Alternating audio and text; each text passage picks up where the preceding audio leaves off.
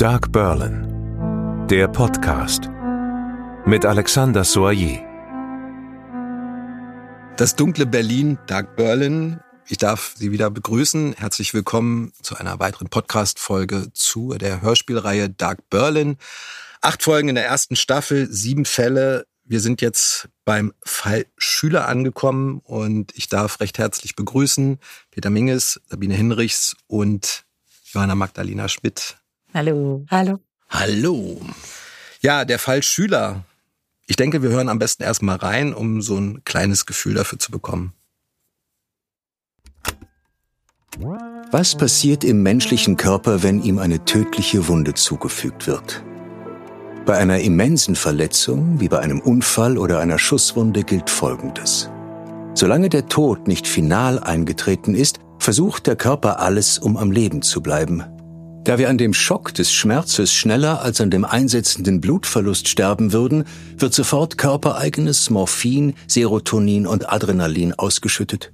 Dadurch spüren wir zunächst keinen Schmerz, sondern sind betäubt, mitunter sogar euphorisch. Und was passiert, wenn einem die Kehle durchgeschnitten wird?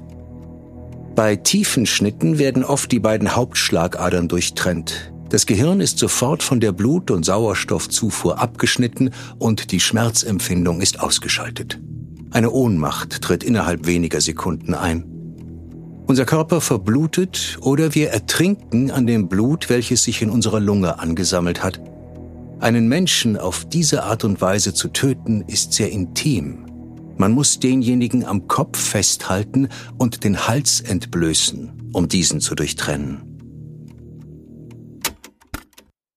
Der Fall Schüler, damit schließen wir so ein bisschen an, an das, was wir ja auch schon mehrfach besprochen haben in den anderen Folgen. Gennard zählt quasi als nicht offizieller, aber doch als Begründer des Profilings, sprich also der durch seine Verhörtechniken und durch Täterprofile geleiteten Ermittlungen. Und ich denke mal, das ist hier die Folge der Fall Schüler, das ist die Folge, in der das eigentlich am deutlichsten wird. Der Fall Schüler wird im Grunde aufgelöst durch ein Verhör oder durch mehrere Verhöre mit der vermutlichen Täterin. Ähm, was hat das für dich bedeutet? Ist so eine Dialogform dann einfacher im Geschichtenerzählen, Johanna, oder ist das eine schwierigere Geschichte? Weder noch. Ähm, ich mag einfach sehr gerne, wenn es kammerspielartig mitunter ist.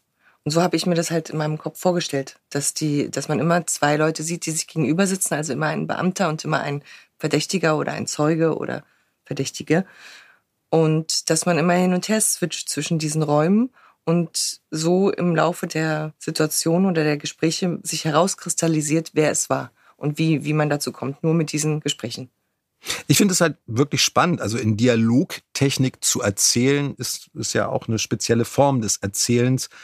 Normalerweise erzählt man, das ist so, das ist so, dann gibt es dieses und dann und dann und dann. Äh, in, Im Dialog gibt es das und dann und dann natürlich seltener. Ähm, ich finde, dafür muss man schon so ein gewisses Gespür haben. Vielleicht. Solltest du haben. Ja, natürlich. Doch, ich finde sogar, Johanna ist sehr, sehr gut in Dialogen. Also wir haben oft das sehr genossen, äh, schon im ersten Lesen, also erheitert ist das falsche Wort, aber es hat oft so den, äh, den Punkt der Erzählung so, so gut getroffen, dass man dann doch schmunzeln musste. Gerade auch Gennard, der dann so seinen trockenen Humor hatte, aber gar nicht bewusst humorvoll aufgetreten ist, aber durch seine oder leutselige Art so manchmal einfach auch einen ähm, guten Ton reingebracht hat. Und das, da hat Joanna immer sehr mit den Figuren gespielt. Also ich habe das sehr genossen, damit zu arbeiten. Ich finde tatsächlich, dass das extrem unterschätzt wird, in Dialogform zu erzählen, weil äh, es gibt ja eine große Auslassung das heißt, bestimmte Sätze stehen sich gegenüber, bestimmte Figuren stehen sich gegenüber. Die Geschichte muss sich fortbewegen, man muss dabei bleiben. Es darf dann aber auch nicht in den Dialogen zu sehr ins Erzählerische, was man dann aus den äh, alltäglichen äh, Kriminalfällen eben kennt im Fernsehen, wo es dann eben auch in den Dialogen sehr, sehr viel erklärt wird. Das ist, äh, glaube ich, eine der größten Schwächen des deutschen Fernsehens. Ähm, das stimmt. Das regt mich auch immer so auf, wenn die Leute nicht so sprechen, wie man normalerweise spricht. Weil man hört es ja. Man muss doch, wenn man es schreibt, muss man es sich doch kurz im Kopf vorsagen sozusagen, würde ich so reden, würde der so reden. Und dann ist es, glaube ich, auch wahnsinnig schwierig für die Schauspieler oder die Sprecher, das glaubwürdig rüberzubringen, weil man spricht ja nicht so. Nee, stimmt. Und wir haben das ähm, bei der Aufnahme ganz oft gehabt, dass wir die Texte verändert haben, weil selbst wenn der Text an sich funktioniert, funktioniert er vielleicht für denjenigen nicht so gut. Weil wir haben immer gesagt, so, dass dieser Text, das, was da drin steht, muss vermittelt werden, aber du kannst, äh, probier dich aus, mach Pausen oder mach nochmal ein ein Ansetzer oder wir kleben auch nicht an einzelnen Worten. Die kannst du formulieren um, solange das transportiert wird, was, was in dem Kästchen steht, ist das total in Ordnung. Und teilweise haben wir wirklich Sätze ganz umgedreht, umgebaut, teilweise nochmal eine andere Formulierung, ein Synonym für das, was da steht, gefunden. Und das war so eine ganz kreative Arbeit. Und das haben die Schauspieler auch sehr genossen, dass wir da nicht so am Text geklebt haben, sondern gesagt haben, wir müssen das jetzt einfach auch entwickeln, weil es muss ja auch eine Natürlichkeit rüberkommen. Und die vermittelt sich einfach nicht, wenn der Text für den oder die Wörter bei demjenigen so hölzern rauskommen. Und das hat wunderbar funktioniert. Gehen wir doch mal ein bisschen in die Tiefen tatsächlich der Aufnahmen, gerade bei, bei diesem Aspekt. Und in Sachen Dialogform sieht dann die Realität auch so aus, dass die Schauspieler dann sich gegenübergestanden haben? Habt ihr dann dieses sich gegenseitig abnehmen auch überprüfen können oder seid ihr einfach so, so, so gut und so professionell im Geschäft, wie ihr es ja seid, dass ihr wisst, wie das eine mit dem anderen zusammenwirkt.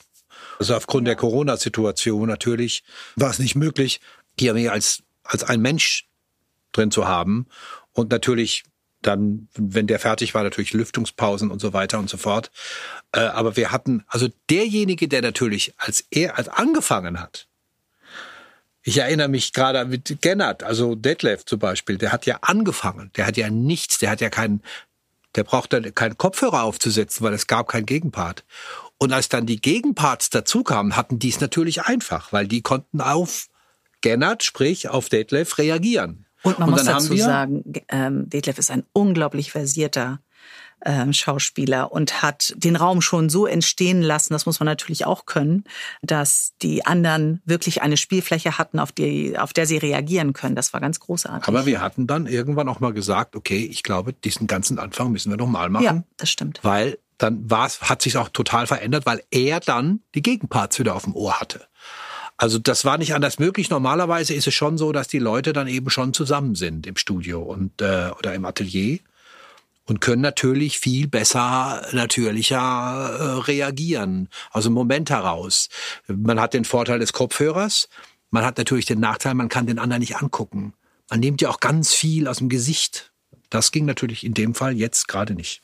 Ich glaube sogar, man hört das in der Stimme. Ich kenne das natürlich auch. Ich habe ja auch schon viele hundert Interviews geführt und äh, manchmal ist man dann eben auch in so einer gezwungenen Situation, wo man sagt, okay, ich stelle jetzt irgendwelche Fragen und dann stelle ich das unter Umständen nachher aneinander und versuche so zu tun, als wenn ich die Frage stelle, aber es ist, erreicht eigentlich ganz, ganz selten ähm, die echte realistische Situation. Es, es bleibt eben irgendwas weg. Man hört es vielleicht gar nicht, aber man spürt es, glaube ich, manchmal.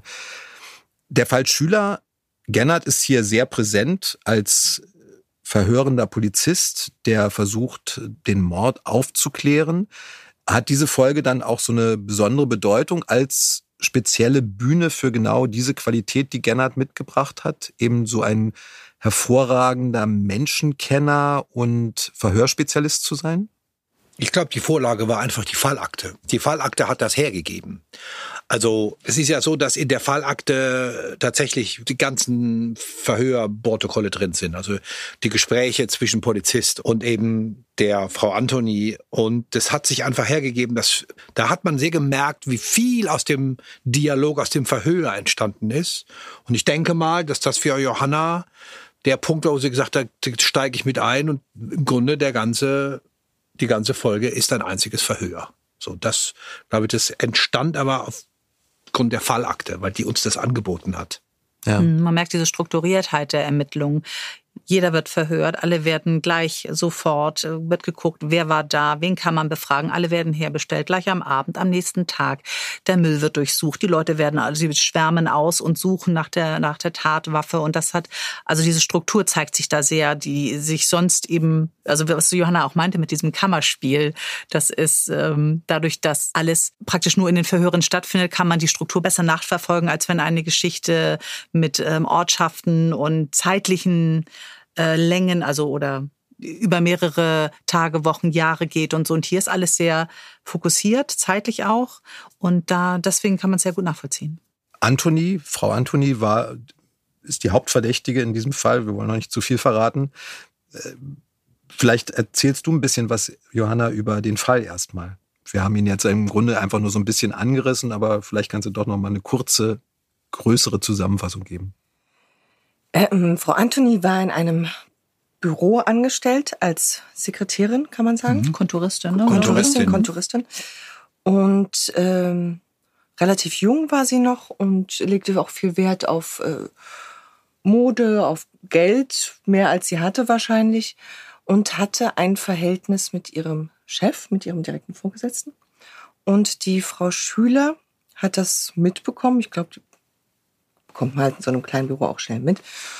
Und hat sie zwar nicht erpresst, aber hat immer wieder so Spitzen fallen lassen. So, na, mit dem Chef und äh, wenn ich ein bisschen, ja, könnte sich ja lohnen für sie, wenn sie, wenn sie mir ein, zwei Mark zustecken oder so, aber muss ja auch nicht. So, also so ein bisschen so subtil, ein bisschen versteckt immer, also nicht direkt gesagt, geben Sie mir Geld, dann halte ich Mund, das nicht, aber immer so subtile Sachen fallen lassen. Und äh, zudem hat die Frau Antoni auch, war sie nicht besonders rechtschaffen in, in ihrem Tun in der Firma.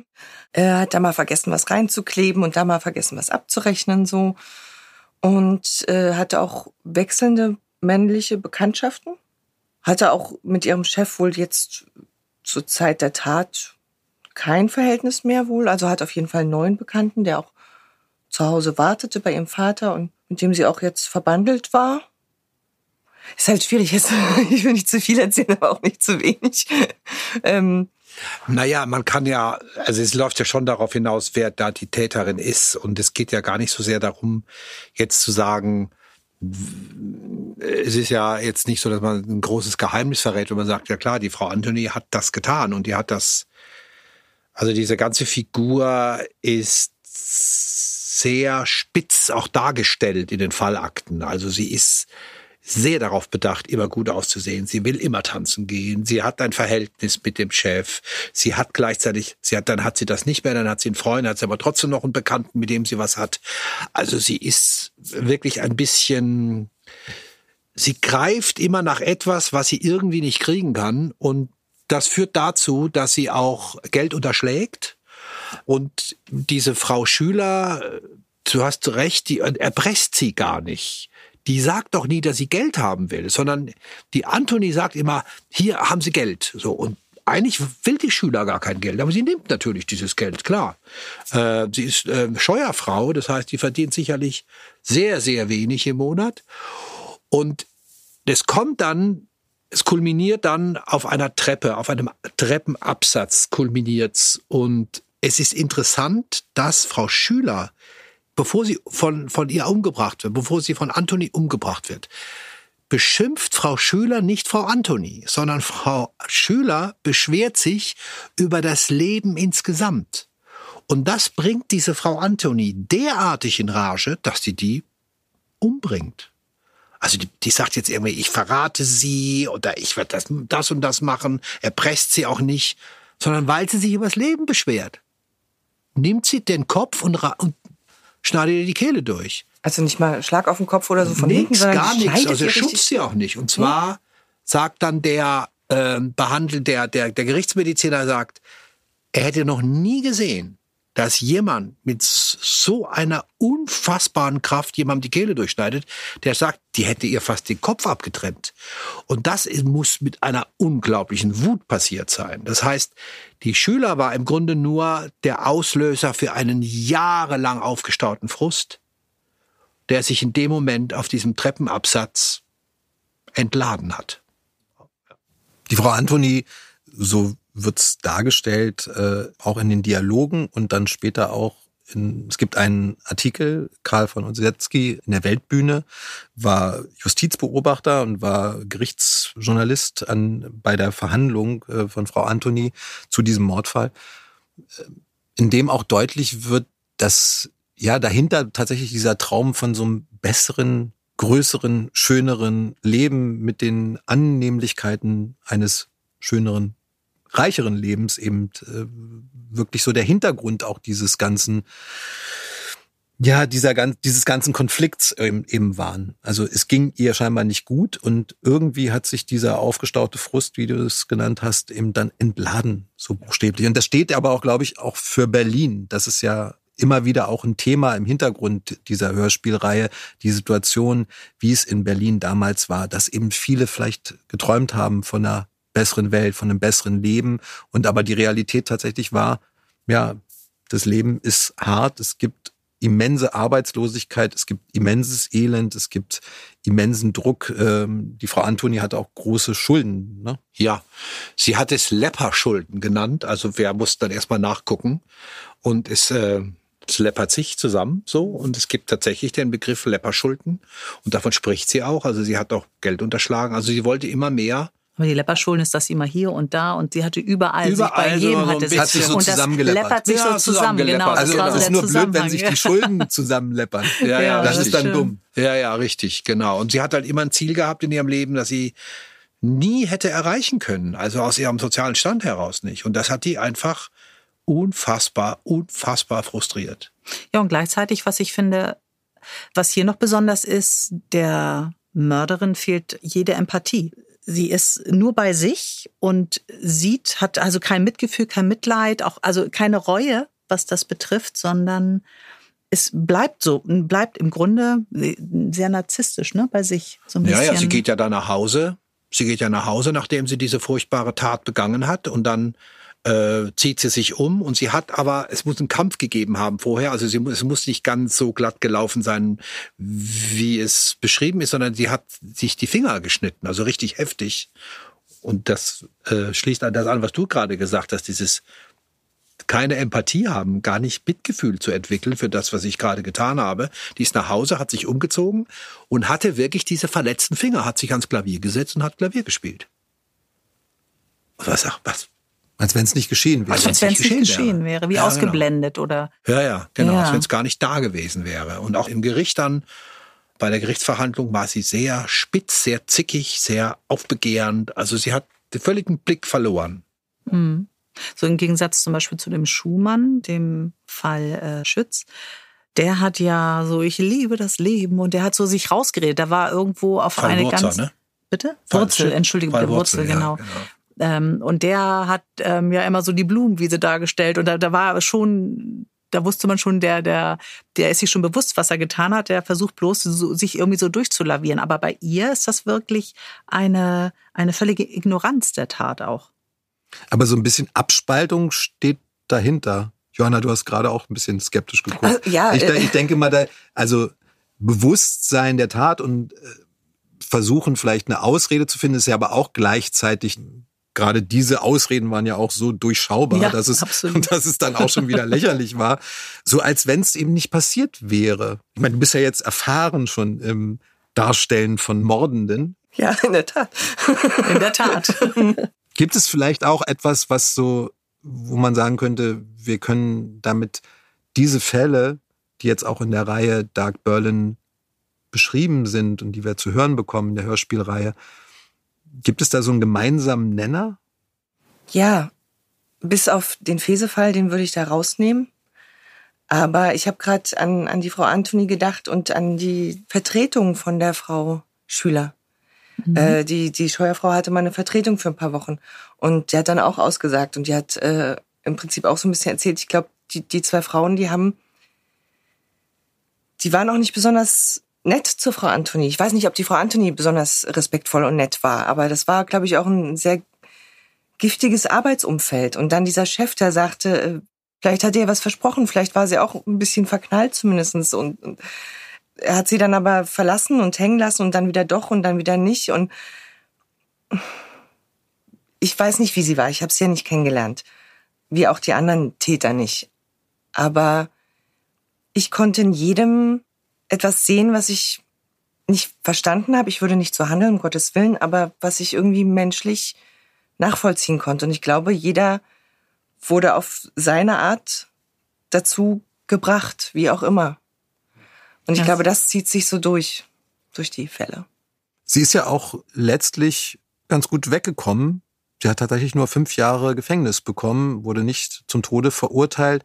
Es waren so ein paar Sätze in diesem Artikel, den ich auch gelesen habe, den du mir geschickt hast, Peter, die mich tatsächlich auch irritiert haben. Also fünf Jahre für einen Mord, der nachgewiesen ist, fand ich dann relativ wenig. Gleichzeitig hat Karl von Osetzky in diesem Artikel dann auch so in Nebensätzen gesagt, ja, das gab ein, so ein Publikum war dann da in dieser in dieser Gerichtsverhandlung und es hätte am liebsten eben eine hysterische Frau erlebt, die schreiend um Gnade bittet oder hätten sich über ein Todesurteil gefreut. Also ich glaube, das ist auch irgendwie ganz spannend, so. Na, man weiß natürlich nicht, wer ihr Anwalt war. Ich denke mal, die hatte einfach einen sehr guten Anwalt, kann ich mir vorstellen, weil zu der damaligen Zeit mit so einem Mord, also es war ja im Affekt. Also ich denke mal, vielleicht haben sie sie, ich weiß es gar nicht, das Gerichtsurteil ist da gar nicht drin in der Fallakte. Natürlich nicht, es sind ja nie die Urteile da drin, dass sie mit Totschlag davon gekommen ist, dass sie sie im Affekt getötet hat. Und deswegen nur, nur fünf Jahre. Tatsächlich? Ja. Ja. Mhm. Was halt schade ist, in keinem Fall, ich habe dann ich habe dann recherchiert, die Menschen verschwinden aus dem öffentlichen Leben. Also man findet niemanden mehr. Man kann nicht nachvollziehen, was ist denn mit Gerd passiert, nachdem der diese zwei Frauen umgebracht hat? Was ist mit Schumann passiert, nachdem er Wurzel getötet hat? Was ist mit Frau Anthony passiert? Es ist, die verschwinden einfach in der Zeit. Sie tauchen auf und verschwinden dann einfach wieder. Das ist ein bisschen schade, dass man da nicht weiß, was ist mit denen eigentlich da noch passiert. Ja, man schaut jetzt mit den Hörspielfolgen dann eben nur in diese Zeit vom Fall, vom Mordfall über die Ermittlungen und bis zur Feststellung der Täterschaft. Und das war es dann. Aber es ist mhm. natürlich ein sehr, sehr spannender Einblick. Ja. Wobei hat sie nicht denn die, also wenn man jemand die Kehle durchschneidet, sie hat ja offensichtlich eine Waffe dabei. Ja, das Was ist das nicht am Messer, ne? Das, war, ja, das Messer ja, war das wohl Messer. in der Kabuse, ne? mhm. ne? sagt sie. Also das Messer wäre in der Kabuse gewesen. Also sie es ist alles hinterher nicht so, dass man sagen kann, sie hat das Messer schon bewusst dabei gehabt, sie hat das Messer hat sie versteckt vorher. Aber sie hat es ja vorher gekauft, das war ja. Oder sie hat genau sie richtig. Sie hat es gekauft, das war ja auch nachvollziehbar. Aber man ja, gefragt, warum hat sie sich dieses Messer gekauft? Hatte sie den Mord geplant oder hat es sich tatsächlich dann aus der Situation ergeben und das war für was anderes gedacht? Das weiß man eben nicht so genau. Gully geschmissen, Mhm. Die haben, hat sie, haben sie, hat sie in den Gully geschmissen und dann, genau, so war das. Und bevor dann am nächsten Tag die, die Stadtreinigung kam, um die, die Gullis mussten irgendwie entleert werden, weil es geregnet hat. Und da sind die Polizisten haben es gerade noch geschafft und haben tatsächlich dieses Messer, das in Papier eingewickelt war, konnten sie da aus dem Gully wieder rausholen. Und so ist sie dann im Endeffekt dann auch überführt worden. Also was jetzt auch in dieser Folge bei den Aufnahmen war oder beziehungsweise im Vorwege schon, als Johanna das Buch geschrieben hat. Wir hatten ja wirklich in diesem Fall besonders ganz, ganz viele Akten, die richtig die Verhöre protokolliert haben. Und daran hat sich Johanna sehr stark orientiert, was auch vorher so abgesprochen war und sich gut las, aber dann im Spiel überhaupt nicht funktioniert hatte, weil es sich so gedrechselt und gekünstelt angehört hat, weil wir einfach nicht mehr so reden. Das, da haben wir ganz, ganz viel geändert, was natürlich von der Haltung immer gleich geblieben ist, dann aber in der Formulierung dann sich doch der heutigen Sprache extrem mehr angepasst hat, weil das ist so gestochen, das kann man schon, das hört sich schon unnatürlich an, selbst wenn man es natürlich spricht. Über welche Zeit haben sich denn diese Verhöre gezogen? Ein, zwei Tage. Ja, war das nicht war lang. ganz, ganz kurzer Zeitraum. Mhm. Also ich habe, glaube ich, jetzt nur auch nur einen Tag genommen im, im Buch. Mhm, weil ich weiß, Richtig. oder anderthalb Tage. Ich genau, es passiert Tag. abends und am nächsten genau, Tag. Genau, und am nächsten Tag dann. Die haben gleich am selben Tag, am selben Abend angefangen, haben auch viel geschafft, also mhm. fünf, sechs Leute gleich schon äh, befragt und dann am nächsten Tag ging es weiter. Das war, die waren wahnsinnig schnell und effektiv, muss man sagen.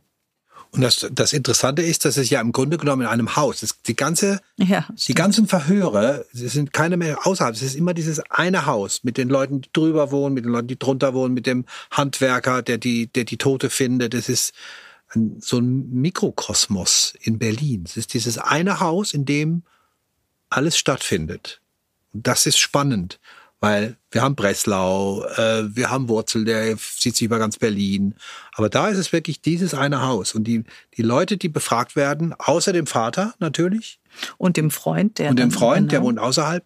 Aber ansonsten ist es wirklich so ein Mikrokosmos Berlin, ein Haus, in dem alle befragt werden, wo sich da auch der Mord aufklärt. Ja.